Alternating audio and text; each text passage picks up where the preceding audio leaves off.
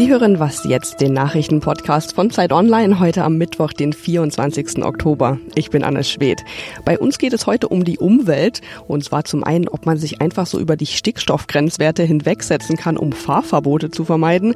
Und zum anderen, was hat das eigentlich mit den Plastikpartikeln auf sich, die in menschlichen Organismen gefunden wurden? Jetzt aber zunächst die Nachrichten. Die USA haben mit ersten Strafmaßnahmen auf den Tod des saudischen Journalisten Khashoggi reagiert. Außenminister Pompeo sagte, dass 21 Vertretern aus Saudi-Arabien die Einreisegenehmigungen entzogen wurden. Diese Personen sollen offenbar in die Ermordung von Khashoggi verwickelt gewesen sein. Präsident Trump sprach von einer dilettantisch verschleierten Tötung und nannte das Ganze ein totales Fiasko. Der saudische Kronprinz Mohammed bin Salman hatte Trump am Telefon aber versichert, nichts mit der Tat zu tun zu haben.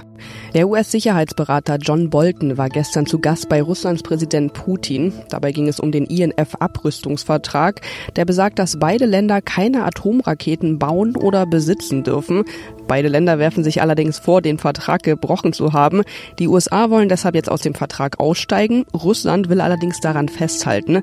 Bolton und Putin konnten sich jedenfalls also nicht so richtig einig werden und jetzt will Putin direkt mit US-Präsident Trump sprechen und zwar im November in Paris. Putin empfängt übrigens heute den italienischen Regierungschef. Die beiden wollen über eine engere Zusammenarbeit ihrer Länder sprechen. Redaktionsschluss für diesen Podcast ist 5 Uhr. Diese Episode von Was jetzt wird unterstützt vom Münchner Online-Vermögensverwalter Scalable Capital. Geld anlegen? Gern. Aber wie? Was lohnt sich? Was ist vertrauenswürdig? Scalable Capital ist der Marktführer unter den Online-Vermögensverwaltern und investiert bereits über eine Milliarde Euro für 30.000 Kunden. Mit ausgefeilter Technik steuert Scalable Capital jedes einzelne Depot und überwacht Risiken. Das ist günstig und zeitsparend für Anleger. Sie können übrigens schon ab 10.000 Euro dabei sein. Mehr Infos unter scalable.capital. Ich bin Rita Lauter, hallo.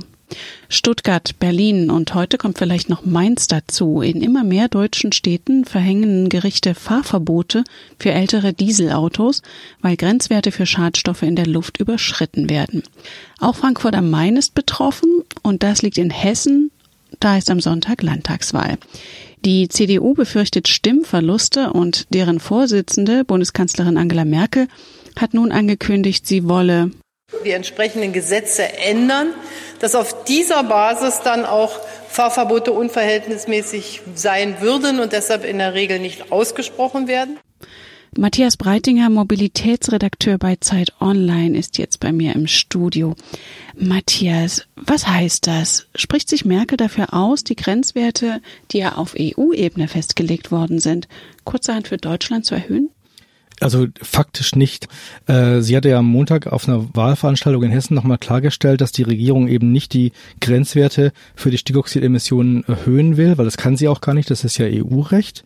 Vielmehr will sie im Emissionsschutzgesetz festlegen, dass eben Fahrverbote unverhältnismäßig sind, dort in Städten, wo diese Grenzwerte, die EU-Grenzwerte eben nur leicht überschritten werden. Aber das läuft de facto auf selbe am Ende hinaus, dass man eben in einer Stadt die Grenzwerte leicht überschreiten darf und dann dann gibt es trotzdem keine Fahrverbote. Ginge das denn so einfach mit so einer neuen Verhältnismäßigkeitsregelung oder mit dieser kleinen leichten Grenzwertüberschreitung, dass man so im Nachhinein Gerichtsurteile kassiert, die ja die Fahrverbote aufgrund der bestehenden Grenzwerte verhängt haben?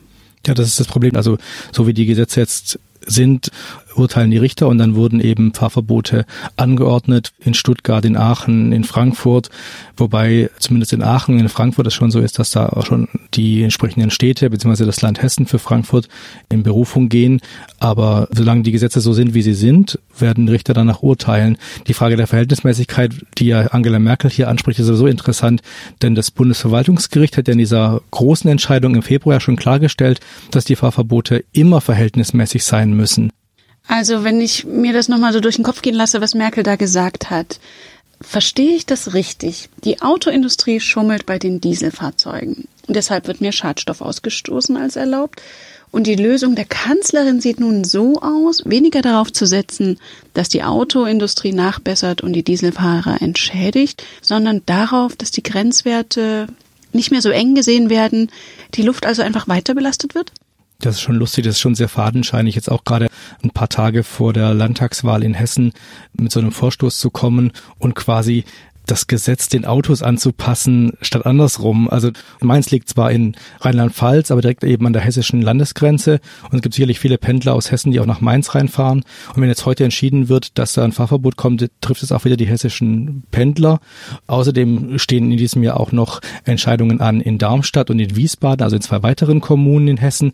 Also insofern ist dieses ganze Geplänkel, was da Merkel jetzt macht in Sachen Grenzwerte aufweichen, ganz offensichtlich dem Wahlkampf in Hessen geschuldet. Auch interessant, weil eben die Autohersteller sich ja weiterhin weigern, irgendwie Nachrüstungen zu zahlen. Und weil man da irgendwie bei den Autoherstellern nicht weiterkommt, versucht man das Problem jetzt damit zu lösen, dass man die Autos einfach weiterhin in den Städten fahren lässt. Und das geht ja eigentlich auch nicht. Wie kommt denn Merkel generell mit ihrem Kurs, Dieselfahrverbote verhindern zu wollen bei den Bürgern an? Nicht so besonders gut. Es gab jetzt eine Umfrage, die gezeigt hat, dass ungefähr zwei Drittel der Befragten gesagt haben, dass sich Merkel nicht entschieden genug für die Interessen der Dieselfahrer einsetzt. Das ist schon sehr eindeutiges Votum eigentlich der Befragten. Interessant dabei auch, dass gefragt, was so die größte Sorge in der ganzen Dieseldebatte ist, die meisten eben gesagt haben, die schlechte Luft in den Städten und nicht das Fahrverbot oder der Wertverlust der Autos. Also das zeigt halt auch, wo die Prioritäten der Leute liegen, nämlich schon im Gesundheitsschutz derer, die halt in, an diesen Straßen wohnen. Vielen Dank, Matthias Breitinger. Ja, bitteschön.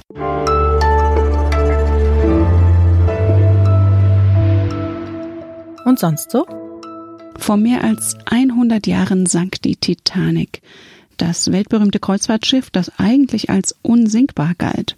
Nach einer Kollision mit einem Eisberg ertranken mehr als 1500 Passagiere im Atlantik.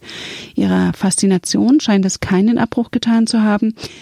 Neben Ausstellungen, Büchern und der weltberühmten Verfilmung mit Kate Winslet und Leonardo DiCaprio wird die Titanic jetzt originalgetreu nachgebaut. Die Technik allerdings soll modernen Anforderungen genügen.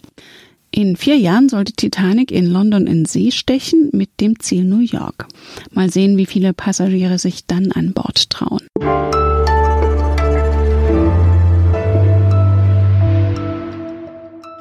Es sind bislang nur acht Probanden, aber die Aufmerksamkeit ist groß. Wiener Forscher haben nach eigenen Angaben erstmals winzige Plastikteilchen bei Menschen nachgewiesen. Die sogenannte Mikroplastik ist ein Problem in Gewässern und auch in Böden. Aber ist sie auch gefährlich für den Menschen? Jakob Simmank aus dem Zeit Online Wissensressort. Wie sind die Wissenschaftler in Österreich vorgegangen bei ihrer Studie? Die haben ehrlich gesagt Stuhlproben untersucht. Also die haben geguckt, was scheiden Menschen aus und haben da Mikroplastik gefunden. Das ist aber gar keine richtige Studie, das muss man vielleicht vorweg sagen. Das ist wie so ein Pilot für eine größere Studie. Das heißt, die Ergebnisse sind noch nicht veröffentlicht. Also sie werden jetzt vorgestellt auf einer Konferenz und dann sollen sie auch veröffentlicht werden, müssen aber einfach auch nochmal dem kritischen Blick der Fachöffentlichkeit standhalten. Also erstmal noch ein bisschen vorsichtig sein, gleichzeitig ist es auch nicht so wahnsinnig überraschend. Wie gelangt denn Mikroplastik überhaupt in die Umwelt? Da gibt's tausend Quellen, also ganz klassisch bei der Produktion in Fabriken. Der Abrieb von Autoreifen ist eine klassische Quelle, aber auch zum Beispiel, wenn eine Plastikflasche mehr treibt, werden da so kleine Partikel, so kleine ähm, Kügelchen, kann man sich eigentlich vorstellen, nur dass die viel kleiner sind, abgerieben, aber auch beispielsweise über Kosmetika, also Peelings oder Zahnpasta und von dort gelangt es dann übers Abwasser in Kläranlagen, wird da nicht komplett rausgefiltert, weil es zu klein ist, beziehungsweise wird auch kleiner gemacht, teilweise durch die mechanischen Verfahren und landet dann über die Ableitung der Klärwerke zum Beispiel auch in Flüssen, Seen und damit im Endeffekt äh, auf Feldern, in Böden, genau, wird aber auch über Regen und Wolken transportiert, also es gibt tausend Wege eigentlich. Ja, und dann gerade in Meeren essen das ja wiederum Fische, die wiederum von Menschen gegessen werden und so kommt es auch in den Nahrungskreislauf, wenn ich es richtig sehe. Genau, absolut. Das ist ein Weg, wie es bei uns sozusagen in den Körper gelangen könnte, ist die Nahrungskette, ganz klar. Aber auch, wir atmen es auch ein. Acht Leute wurden untersucht. Das klingt erstmal wenig und du hast auch gerade noch relativiert, dass es keine groß angelegte Studie bislang ist. Warum ist der Befund, der jetzt bislang vorliegt, trotzdem relevant? Er ist, glaube ich, relevant, weil wir uns Gedanken darüber machen sollten, was mit dem Plastik in der Umwelt passiert. Bei Menschen wissen wir das nämlich nicht so genau, was passiert, wenn wir Mikroplastik einatmen, wenn wir Mikroplastik essen. Bisher geht man davon aus, dass es größtenteils ausgeschieden wird, was ja so ein bisschen in der Studie auch irgendwie vorkommt. Da, da wurde es ja erstmal jetzt primär ausgeschieden, aber es gibt auch Hypothesen, dass es möglicherweise im Körper verbleibt und akkumulieren könnte.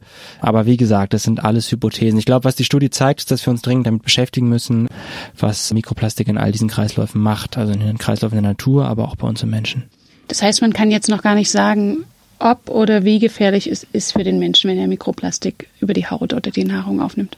Genau, man kann das nicht sagen, man muss aber ein bisschen beruhigen. Also das ist ja schon eine Weile da, das Mikroplastik und die Institute, die sich damit beschäftigen, also das Bundesamt für Risikobewertung und auch das Umweltministerium, die gehen davon aus, dass der aller, allergrößte Teil des Mikroplastiks ausgeschieden wird und gehen nicht davon aus, dass das große Gesundheitsgefahren hat. Allerdings ist der Wissensstand einfach auch noch nicht so gut. Das heißt, ich würde sagen, auf der einen Seite sollten wir ein bisschen uns beruhigen und auf der anderen Seite sollten wir Forschung anstoßen, um zu verstehen, was mit dem Plastik in der Umwelt und in uns passiert. Und die wichtigsten Infos zu den Befunden der Wiener Forscher habt ihr auf Zeit Online zusammengestellt. Vielen Dank, Jakob Simmank. Das war Was Jetzt, der Nachrichtenpodcast von Zeit Online. Sie erreichen uns unter wasjetzt.zeit.de und morgen gibt's eine neue Folge, wenn Sie mögen.